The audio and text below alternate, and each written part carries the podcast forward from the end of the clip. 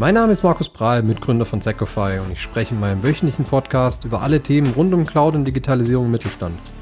Mich interessiert vor allem die Erfahrung nach einem abgeschlossenen Projekt, aber natürlich auch, was sich gerade in der Cloud-Welt so tut. Und damit würde ich sagen, starten wir.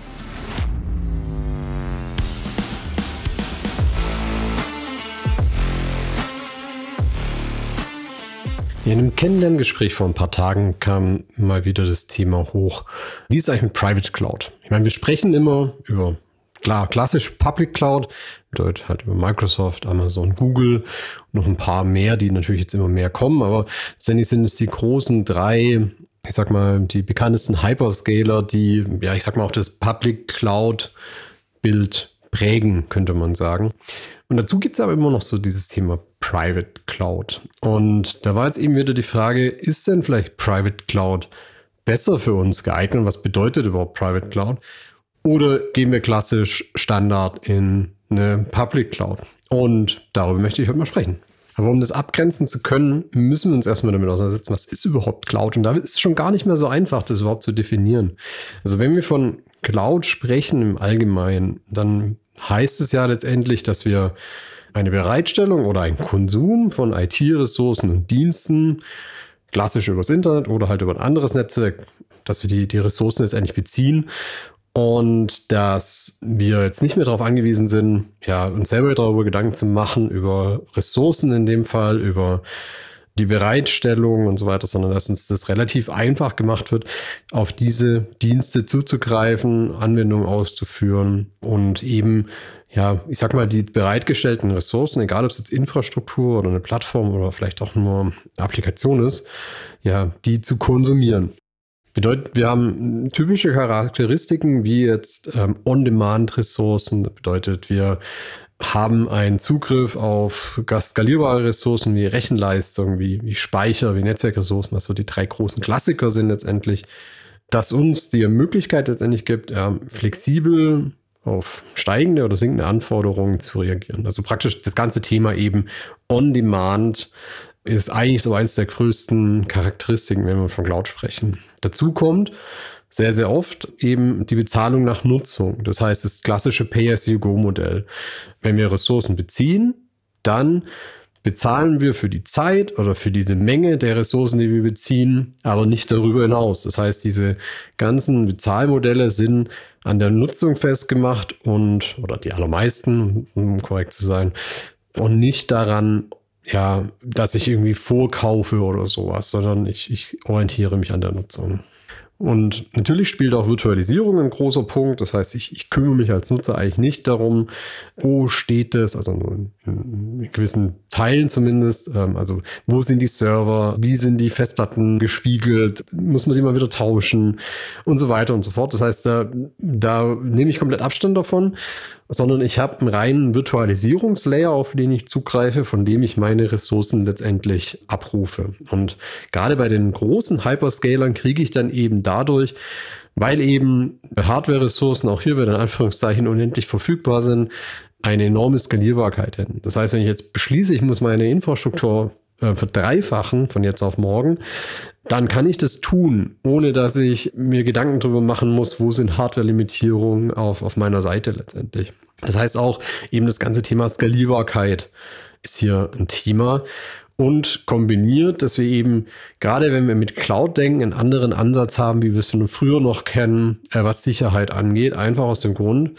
dass wir gewohnt sind, dass Daten irgendwo anders liegen und wir uns deswegen ganz andere Gedanken machen, wie sichere ich das denn ab. Das heißt, ich werde da nicht mehr dran kommen und sagen, ich mache jetzt einfach mal eine Firewall außenrum, sondern ich gehe viel, viel mehr in den Zero Trust Ansatz und überlege mir, okay, wie kann ich denn wirklich Einzelelemente gut sichern? Und ich würde mal sagen, das sind so Charakteristiken, die wir ja von, ähm, wenn wir von Cloud sprechen, letztendlich haben, auf die wir uns erstmal grundsätzlich so einigen können. Was sind jetzt denn die Unterschiede zwischen ja, Public Cloud und, und Private Cloud letztendlich? Ich meine, wenn wir von Public Cloud sprechen, dann sprechen wir über eine Zugänglichkeit, die eigentlich gewährleistet ist, solange ich einen Internetanschluss habe. Ja, oder eben eine, eine, extra zugelegte Leitung zu meinem Cloud-Provider, ganz klar. Aber ich brauche in irgendeiner Art und Weise erstmal ein Internet. Gleichzeitig sprechen wir bei Public Cloud immer von geteilten Ressourcen. Das bedeutet nicht, dass jemand anderes, ein anderer Kunde des, des Cloud-Providers auf meine Daten zugreifen kann. Aber das bedeutet, dass ich sehr, sehr wahrscheinlich auf der Hardware, auf der ich mit meinen Services untergebracht bin, logisch getrennt sich noch andere Kunden befinden, die eben diese Hardware-Ressource bei meinem Cloud-Provider gemeinsam mit mir zusammen nutzen. Und der Cloud-Provider kümmert sich darum, dass wir weder den anderen sehen, noch dass wir eine extreme Beeinflussung haben. Das heißt, wenn der andere Kunde zum Beispiel sagt, er ähm, konsumiert sehr, sehr viel mehr Ressourcen, dass das auf mich negativ auswirkt. Das heißt, ich habe zwar geteilte Ressourcen, ähm, kriege aber auch vom Cloud-Provider zugesichert, dass äh, andere Kunden mich nicht letztendlich beeinflussen. Und dazu kommt, dass wir im Public Cloud das vorher angesprochene Pay-as-you-go-Kostenmodell haben. Das heißt, ich habe hier extreme Flexibilität, was die Nutzung, vor allem die Abrechnung von Infrastruktur, von Services, was auch immer angeht. Ich habe natürlich die Möglichkeit zu sagen, ich ähm, habe hier Sparmodelle in Form von, ähm, ja, ich reserviere mir Re Rechenkapazität und ähm, zahle deswegen dann nicht für die Laufleistung selber, sondern vielleicht für ein ganzes Jahr, egal wie viel ich das letztendlich nutze. Aber grundsätzlich liegt in allem zugrunde irgendwo ein Preismodell, das sich auf jede einzelne Komponente, die ich in irgendeiner Art und Weise nutze, auswirkt letztendlich. Das heißt, wie viele CPU-Kerne habe ich, welche Netzwerkverbindung habe ich, welche zusätzlichen Services habe ich. Heißt, ich baue mir in so einem Lego-Modell letztendlich meinen Service so zusammen, dass der für mich passt und habe hinter jedem einzelnen Lego-Stein letztendlich einen gewissen Preis pro Zeiteinheit.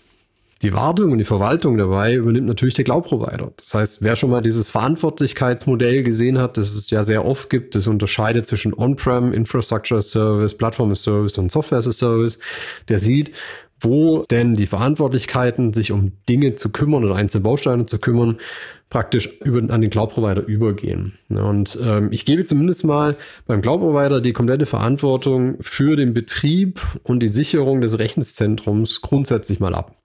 Und je nachdem, wie weit ich mich ja in einen gewissen Service reinbewege, gebe ich beispielsweise auch noch dann ähm, die Pflege der virtuellen Maschine ab. Ich gebe das Updaten des Betriebssystems ab. Ich gebe vielleicht sogar das Updaten des, der Applikation ab. Bedeutet, je weiter ich da in eben in dieses äh, Cloud-Modell reinsteige, umso mehr gebe ich eben die Verwaltung und die Wartung von gewissen Modulen einfach an den Cloud-Provider. Eine der typischsten und damit abschließend zum, zum Public Cloud-Bereich Charakteristiken ist hier eigentlich die schnelle Bereitstellung. Das ist das, was Cloud groß gemacht hat. Gerade zu der Zeit, wo wir gesagt haben, okay, wenn wir jetzt wachsen wollen, wir müssen Hardware kaufen, das dauert vier, sechs, acht Wochen, was auch immer, bis man den ganzen Einkaufsprozess durch hat, bis Lieferung da ist.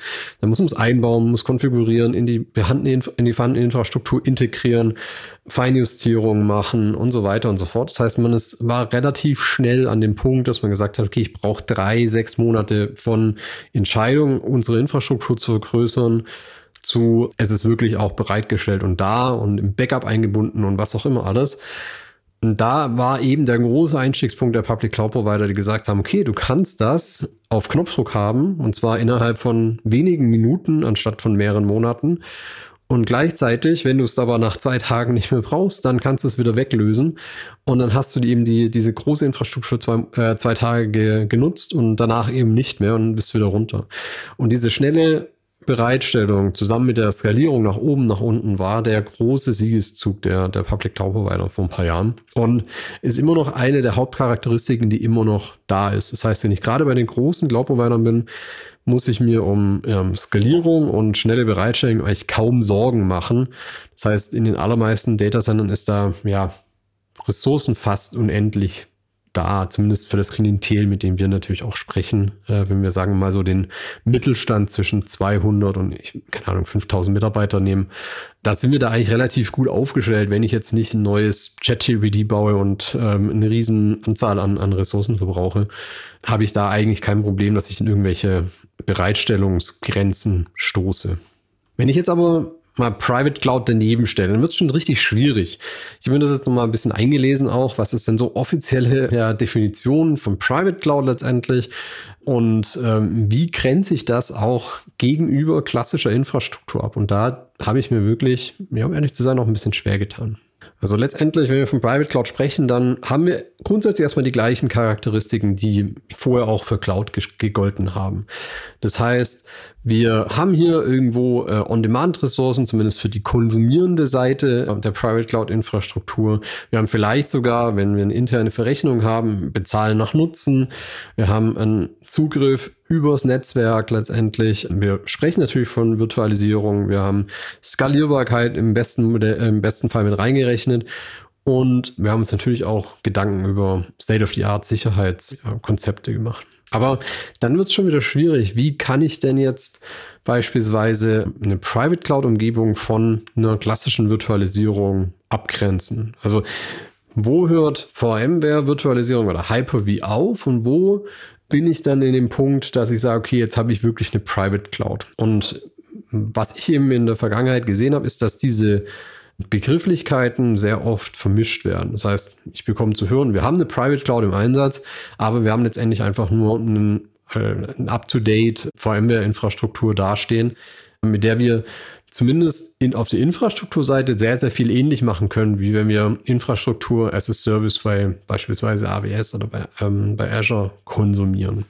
Und ich glaube, die große Unterscheidung dazwischen ist eben das Stück Automatisierung in der Bereitstellung. Das heißt, ich kann sehr einfach mir Umgebungen bereitstellen lassen in Form von, okay, du hast jetzt hier zwei Server oder zwei virtuelle Maschinen in deiner Umgebung. Du hast aber auch ein für dich in deinem ja, begrenzten Umfang konfigurierbares Netzwerk. Du hast einen Port nach außen. Das heißt, bei Private Cloud sprechen wir, glaube ich, viel, viel mehr davon, ein ja, abgekapseltes System zu bauen, wobei wir bei Virtualisierung davon sprechen, zum Beispiel eine virtuelle Maschine in ein bestehendes Netzwerk zu integrieren. Das heißt, einfach einen zusätzlichen Server in eine, Beste äh, eine Umgebung mit reinzunehmen. Und ich glaube, das ist so das Erste, wo man sagen kann, okay, äh, das eine ist wirklich klassische Virtualisierung, das andere ist eher Private Cloud, indem ich Nutzern praktisch Konsumenten der, der, der Infrastruktur die Möglichkeit gebe, eben nicht nur eine virtuelle Maschine zu konsumieren oder der Service, der da drauf installiert ist, sondern viel mehr Möglichkeiten zu haben, auch eine gewisse Infrastruktur und eine Zusammenarbeit ja, herzustellen. Natürlich kann man das jetzt weiterspinnen. Also wenn wir zum Beispiel sagen, wir haben eine Kubernetes-Infrastruktur, dann kann man sich auch wieder darum streiten, okay, ist es jetzt dann, wenn ich die bei mir lokal laufen lasse, ist es ja Private Cloud, Containerlösung letztendlich? Oder muss man da auch nochmal eine Abgrenzung machen? Aber letztendlich ist es so, dass ich da zumindest mal irgendwo die Grenze ziehen würde, sagen, okay, das ist eine klassische Virtualisierung, wie wir es seit ja fast schon Jahrzehnten kennen. Und das andere ist eben, ja, wir holen uns diese Cloud-Charakteristiken eben in unser eigenes Unternehmen, unser eigenes Data Center rein. Und ja, natürlich kommt es auch mit ein paar Vorteilen, wenn ich jetzt mit, mit Private Cloud unterwegs bin. Ähm, ich heißt, ich habe eine viel höhere Kontrolle, wer in irgendeiner Art und Weise auf diese Infrastruktur zugreift. Ich habe isolierte Ressourcen, wenn ich das will. Das heißt, ich kann natürlich auch sagen, okay, diese eine virtuelle Maschine oder diese eine Umgebung ist mir so wichtig, dass die auf jeden Fall auf dedizierter Hardware läuft. Das heißt, dieser Kontrollmechanismus, der ist natürlich deutlich höher. Und ähm, ich kann natürlich auch ja, Kosten zum Weiterverrechnen vielleicht ein bisschen anders kalkulieren. Gleichzeitig ist es aber so, dass wir, zumindest was wir bis jetzt gesehen haben, auch wenn wir es mit einer ähm, Open ähm, Source Software wie zum Beispiel OpenStack oder sowas machen, dass die Kosten sehr oft höher sind für Private Cloud wie wenn wir Public Cloud Infrastruktur nutzen. Das ist eben nicht nur die Software und vielleicht noch ein bisschen Hardware, sondern das ist auch die Organisation, das ist das Zusammenbringen, das ist das Personal, das ich brauche, um eben diese Infrastruktur zu betreiben. Bedeutet, das, was wir sehen, es gibt durchaus ähm, ja, Situationen, wo Private Cloud Infrastruktur Sinn macht. Aber das muss man eben genau abwägen. Und da können wir gleich auch nochmal drauf eingehen, wo wir zum Beispiel so Private Cloud Infrastrukturen letztendlich sehen. Und wir können dann letztendlich auch direkt darauf zurückkommen. Ja, wo sieht man Private Cloud? Und ich glaube, einer der bekanntesten Vertreter nach wie vor ist CERN, die ähm, ja mit dem Beschleunigerring letztendlich, die ähm, wohl eine der größten OpenStack Private Cloud Infrastrukturen betreiben, um eben ihre Daten zu sammeln, zu um Ressourcen bereitzustellen für die Messsysteme und so weiter. Das heißt, die nutzen eben das Produkt OpenStack, was Cloud-Funktionalität letztendlich äh, intern bei denen auf ihren Systemen an ihre Mitarbeiter und ihre Nutzer zur Verfügung stellt. Weil ich weiß, ähnlich hat auch ähm, Lidl und Schwarz mit ähm, Stackit gestartet, dass sie auch sowas wie OpenStack äh, unten drunter gesetzt haben, haben damit auch erstmal Services für sich praktisch intern zur Verfügung gestellt, ähm, die sie gebraucht haben, viel MongoDB, ähm, viel Containerlösungen und so weiter. Bevor sie jetzt eben den Schritt gemacht haben, zu sagen, okay, wir haben diese Infrastruktur zu guter Kontrolle, wir geben die jetzt auch nach außen, werden auf Basis von unserer Private Cloud praktisch Public Cloud Anbieter. Ein anderes Thema kann sein, wenn ich eben die Möglichkeiten von Cloud-Automatisierung und Cloud-Handhabung nutzen will, aber aus verschiedensten Gründen eben nicht auf ja, Remote Data Center zurückgreifen kann. Das heißt, ich möchte mir Cloud-Funktionalitäten ins Haus holen, weil ich zum Beispiel ganz, ganz niedrige Latenzen brauche, weil ich ähm, in der Produktion Entscheidungen treffe, ob ich ja, Chargen aussortiere, und zwar in nahezu Echtzeit oder so.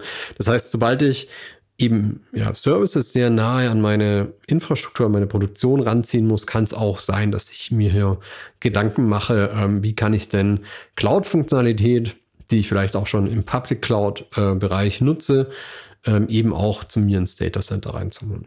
Und um das Ganze jetzt ein bisschen schwieriger zu machen, weil letztendlich Private Cloud sagen wir einfach erstmal nur, okay, wir haben Cloud-Funktionalität, die in seinem abgeschlossenen System erstmal nur für uns ähm, verfügbar ist gibt es natürlich ganz, ganz viele Zwischenlösungen. Das heißt, diese Private Cloud-Umgebung muss jetzt nicht zwingend bei mir im Data Center stehen, sondern die kann natürlich auch in einem anderen Data Center stehen. Das heißt, ich kann auch von manchen Cloud-Providern, ich meine VMware oder IBM machen das zum Beispiel auch, ähm, dedizierte Private Cloud-Umgebungen nehmen, die in irgendeiner Art und Weise nicht nur eben auf logischer Ebene, sondern sehr viel tiefer von anderen abgeschnitten ist. Das heißt, auch da hätte ich letztendlich einen Private Cloud Ansatz, der aber eben nicht von mir selber zum Beispiel verwaltet wird und auch nicht bei mir selber steht. Dazu haben wir auch noch ja, die, die Bestrebungen der großen Cloud-Provider, eben in die Data Center reinzugehen. Das heißt, es gibt auch Lösungen von, von Azure, von AWS, dass ich ähm, praktisch denen ihre Cloud-Software auf meine Systeme, also eigene Hardware letztendlich installiere, die bei mir ins Data Center reinsetze und dann einen abgespeckten ja, Cloud-Katalog der großen Cloud-Provider eben direkt bei mir im Data Center nutzen kann. Auch das ist möglich. Ja, da sind wir dann auch wieder in so einem Zwischending. Ist es jetzt Private Cloud, weil ich Cloud-Funktionalität bei mir im Data Center drinstehen habe, obwohl eben diese Cloud-Funktionalitäten oder diese, diese Infrastruktur bei mir in meinem Azure-Portal eingebunden ist, beispielsweise, und ich da eben auch genauso drauf zugreifen kann und die eben da genauso verwalten kann wie meine Public Cloud-Lösungen letztendlich. So, das heißt, diese Abgrenzungen sind nicht ganz einfach. Genau. Was ich dazu noch ergänzen will, ist ein Thema, das da auch immer wieder hochkommt, dann praktisch so auf die Art, okay, wir machen halt beides, Private Cloud und äh, Public Cloud, das heißt, wir machen so Hybrid Cloud. Und auch da habe ich einfach noch mal ein bisschen rein, weil für mich ist es eben diese Mischung aus Public Cloud und Private Cloud kein Hybrid Cloud Modell an sich. Wir hatten es schon mal in einer anderen Folge. Äh, was ist Hybrid Cloud überhaupt? Ist letztendlich, dass ich natürlich erstmal eigene Infrastruktur mit Cloud-Infrastruktur zusammenarbeiten lasse. Wir sehen es sehr häufig, zum Beispiel im Bereich Workplace, wo wir sagen, okay, wir haben ein lokales Active Directory, wir haben Entra-ID, die miteinander kommunizieren. Wir haben einen Teil ja, Workplace-Infrastruktur eben noch bei uns im eigenen Data Center stehen, keine Ahnung, Print-Server und so Zeug, haben aber gleichzeitig eben SharePoint Online zur Fileablage, haben aber vielleicht das Archiv dann wieder auf dem eigenen Storage. Bedeutet, wir haben hier so einen Hybriden, wo wir ähm, das aus beiden Welten nutzen, was für uns am besten funktioniert. Das heißt aber, es muss nicht zwingend auf der On-Prem-Seite eine Private Cloud sein, sondern es kann ganz mal Virtualisierung sein. Es kann auch Hardware sein. Bei, äh, bei einem Hybrid Cloud-Modell ist es für zumindest unserer Definition nach das Thema, dass eben Hardware oder Systeme einem eigenen Data Center oder in meinem eigenen Verantwortungsbereich mit Services und Infrastruktur in meiner Cloud kommuniziert und auch zusammenarbeitet. Und deswegen muss für mich eine Mischung aus Private und, und, und Public Cloud nicht zwingend der Begriff Hybrid Cloud sein, sondern Hybrid Cloud geht für mich dann nochmal ein Stück weiter. So. Wir sehen aber, wir verstricken uns hier einfach, und das ist eben auch immer diese Herausforderung mit äh, Begrifflichkeiten. Und deswegen ist es umso, umso wichtiger, dass man das einfach in einem Kennenlerngespräch hinterfragt. Das mache ich sehr gern und ähm, frage dann einfach hinteran, okay, was verstehen Sie denn darunter und was wollen Sie überhaupt erreichen? Und dann sind Begrifflichkeiten oft erstmal egal, die kann man mitgeben, damit man eben ähm, eine gleiche Nomenklatur hat. Aber letztendlich wollen wir ja über, über das Ergebnis sprechen und über die, äh, was wir erreichen wollen. Und dann ist es egal, ob wir es jetzt Private Cloud Virtualisierung oder was auch immer nennen sondern ähm, dass wir zumindest das gleiche Verständnis davon haben, wenn wir über gewisse Themen sprechen und ähm, auch das gleiche Verständnis davon haben, in welche Richtung wollen wir uns denn hinentwickeln. Wenn es für euch spannend klingt, wenn ihr jetzt selber fragt, okay, äh, was ist denn für uns vielleicht der beste Ansatz? Wo wollen wir hin? Haben wir Hybrid Cloud? Haben wir gerade Private Cloud und wir wissen es vielleicht gar nicht? Wie bringen wir das auch vielleicht am besten ins Management rein, dass wir da gute Begrifflichkeiten drin haben, dann äh, findet ihr meine Kontaktdaten immer in den Show Notes. Äh, kontaktiert mich gerne. Ähm, ich habe wirklich gerne in meinem Kalender regelmäßige, ähm, ja, unverbindlichen Austausch mit allen möglichen Leuten. Einfach um zu gucken, okay, was passiert denn gerade auf deren Seite, was passiert bei uns, wo können wir vielleicht Erfahrungen mitgeben, wo poppt was Neues auf, wo sich gerade Unternehmen mit beschäftigen, dass wir uns vielleicht auch nochmal angucken können da bin ich immer sehr, sehr neugierig drauf und freue mich über jeden Austausch, den wir in irgendeiner Art und Weise hinbekommen. Und bis dahin sage ich erstmal eine schöne Woche, alles Gute und bis zum nächsten Mal.